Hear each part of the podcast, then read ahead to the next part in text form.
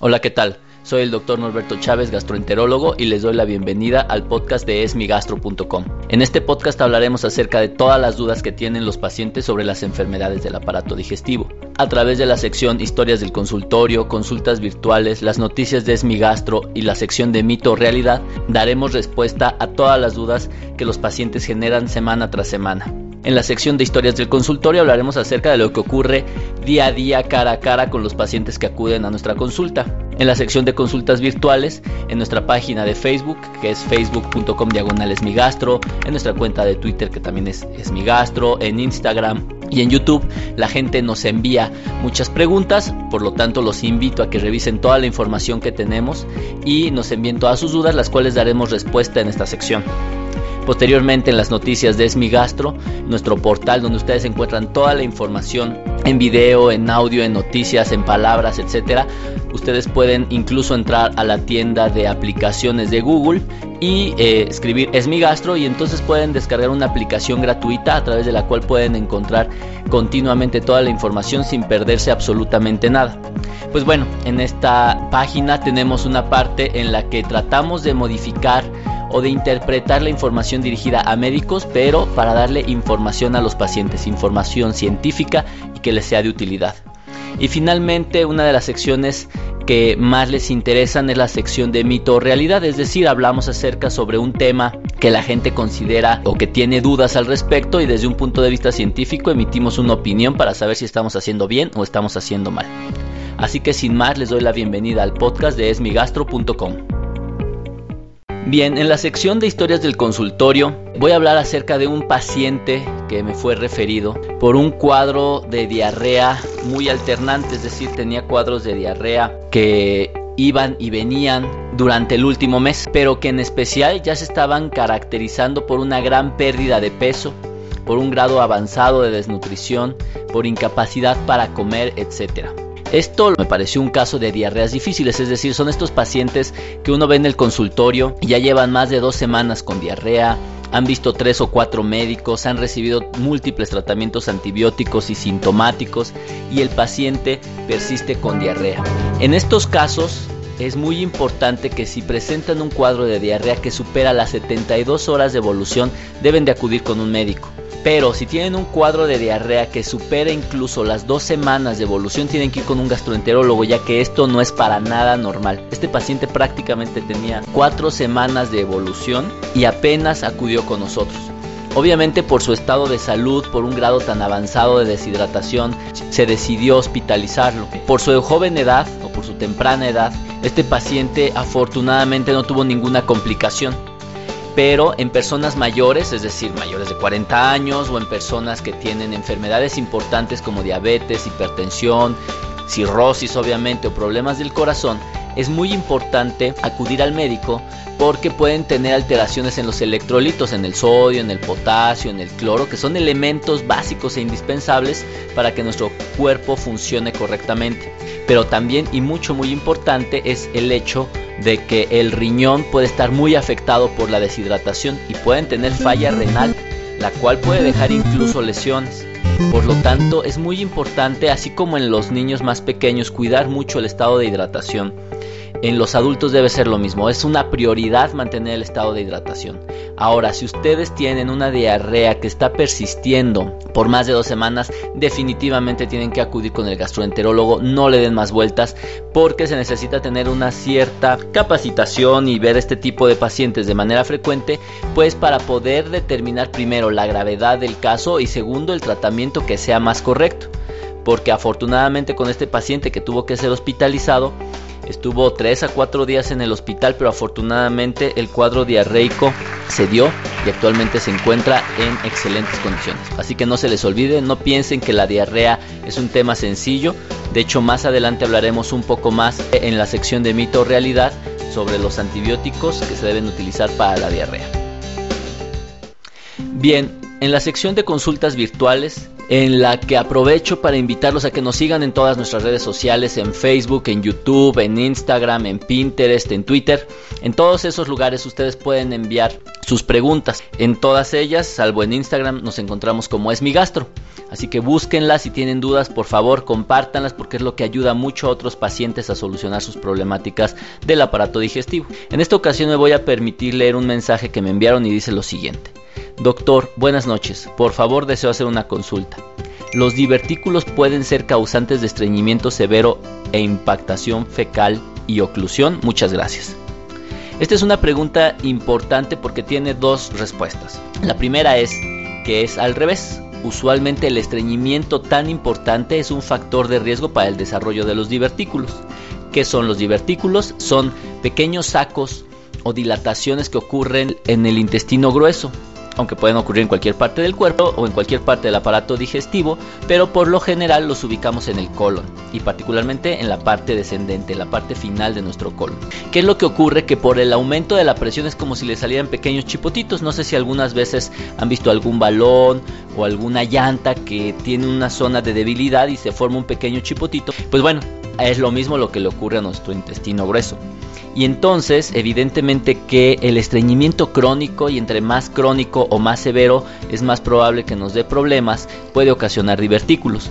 Entonces esa es la mitad de la respuesta. La otra respuesta es que hay pacientes en los que los divertículos, estos sacos que se forman, se pueden inflamar se pueden inflamar tanto que ocasionan fibrosis y entonces el colon se adelgaza en esa zona, se llama estenosis, y al existir una zona de estenosis, es decir, un adelgazamiento en el diámetro del intestino, pues la materia fecal no puede pasar bien o se altera la movilidad normal de la materia fecal y entonces sí, puede haber impactación o se puede ocluir un paciente. Entonces, dando respuesta a la pregunta, sí, sí puede pasar, pero este tipo de casos requiere una evaluación específica, a veces con tomografía, a veces con estudios de colonoscopía, pero requiere ser evaluado de manera correcta, ya que el solo asumir que porque creemos que tenemos divertículos podemos tener oclusión, podemos estar ocultando enfermedades mucho más graves y que pueden comprometer nuestra salud o nuestra vida. Así que si presentan algún cuadro de estas características, pues es muy importante que acudan con el gastroenterólogo para que les haga una evaluación correcta. Muy bien, en la sección de noticias de esmigastro.com, que es nuestro portal donde ustedes encuentran audio, video, noticias, toda la información que quieren sobre el aparato digestivo, el cual los invito a revisar de manera cotidiana, ya que a veces se pueden perder de noticias muy interesantes. Y para entrar es muy simple, es www.esmigastro.com. Si no se quieren perder absolutamente nada e incluso acceder mucho más rápido a esta información, entren a la tienda de aplicaciones de Google que se llama Google Play y entonces ahí en la parte de búsqueda buscan Es mi y ahí tienen una aplicación que es gratuita completamente, la descargan en su teléfono y entonces cada vez que ustedes la activen van a encontrar toda la información de una manera muy ágil y sin que se pierdan de nada de la información. Pues bueno, ahora en las noticias de Esmigastro hay una noticia muy muy interesante. Hablamos acerca de la relación que existe entre la alimentación y las enfermedades del cerebro o particularmente las enfermedades cognitivas, es decir, de la memoria, lo cual es un tema muy importante porque una de las enfermedades que con mayor frecuencia afectan la calidad de vida de los adultos mayores son las demencias o los trastornos de la memoria. Y si bien es cierto que pareciera algo lejano, lo que podemos ver en esta noticia, que para revisarla es muy sencillo, ustedes entran a esmigastro.com y pueden teclear nada más grasas y memoria y ahí podrán leer la noticia. Pues bueno, lo que comentamos en esta noticia que es muy interesante, lo primero es que cerca de 350 mil personas presentan enfermedad por Alzheimer y cerca de 2 mil mueren cada año por esta enfermedad.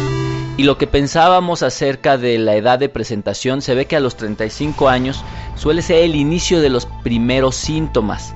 Así que bueno, este estudio es un estudio eh, que se realizó en ratas, es un estudio animal, es un estudio que obviamente falta ser confirmado, pero es complicado porque obviamente pues, no podemos utilizar a los seres humanos como sujetos de experimentación de esta manera. Y lo que se hizo fue observar que aquellas ratitas que tenían algunas alteraciones para utilizar algunos nutrientes, pero particularmente aquellas que recibían una dieta alta en grasas saturadas y azúcares, presentaban alteraciones en algunos genes que regulan la producción de sustancias en el cerebro y particularmente en regiones que dependen o que regulan la memoria. Y esto sirve pues para poder entender que si nosotros tenemos una dieta alta en grasas y azúcares, tenemos algunos factores de riesgo para presentar trastornos de la memoria.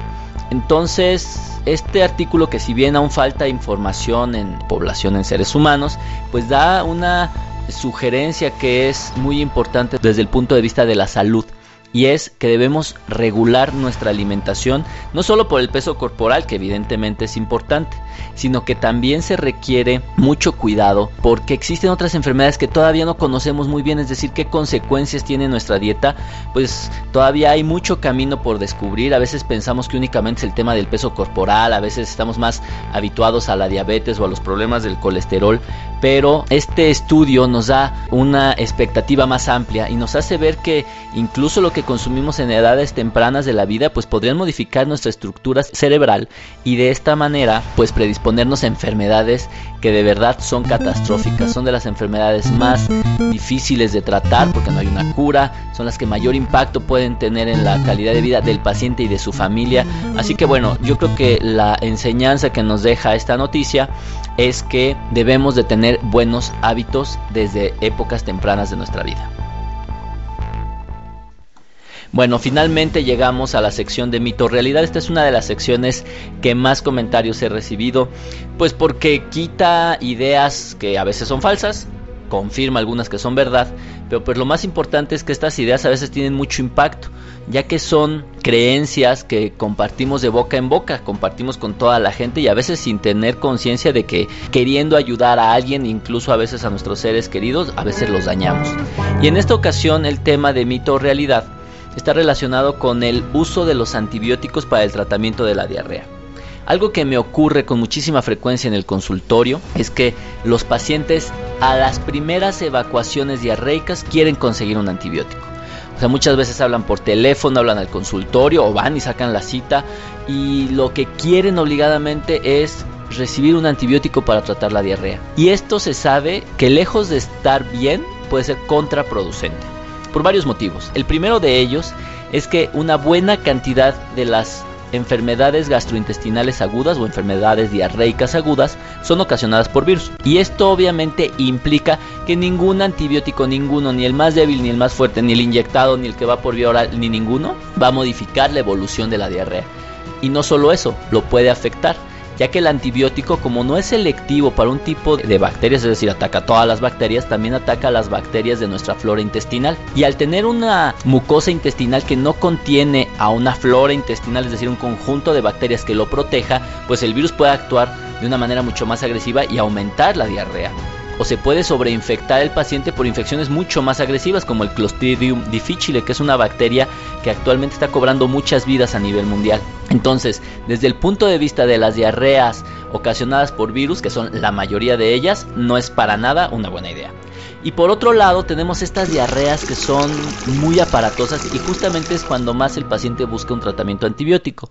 Son estas diarreas en las que consumimos algo y en el trayecto de 6 a 12 horas empezamos con vómitos incoercibles, impresionantes, múltiples evacuaciones diarreicas muy acuosas, excesivas. Son estas diarreas que comprometen la hidratación del paciente estas diarreas por lo general se llaman intoxicaciones alimentarias.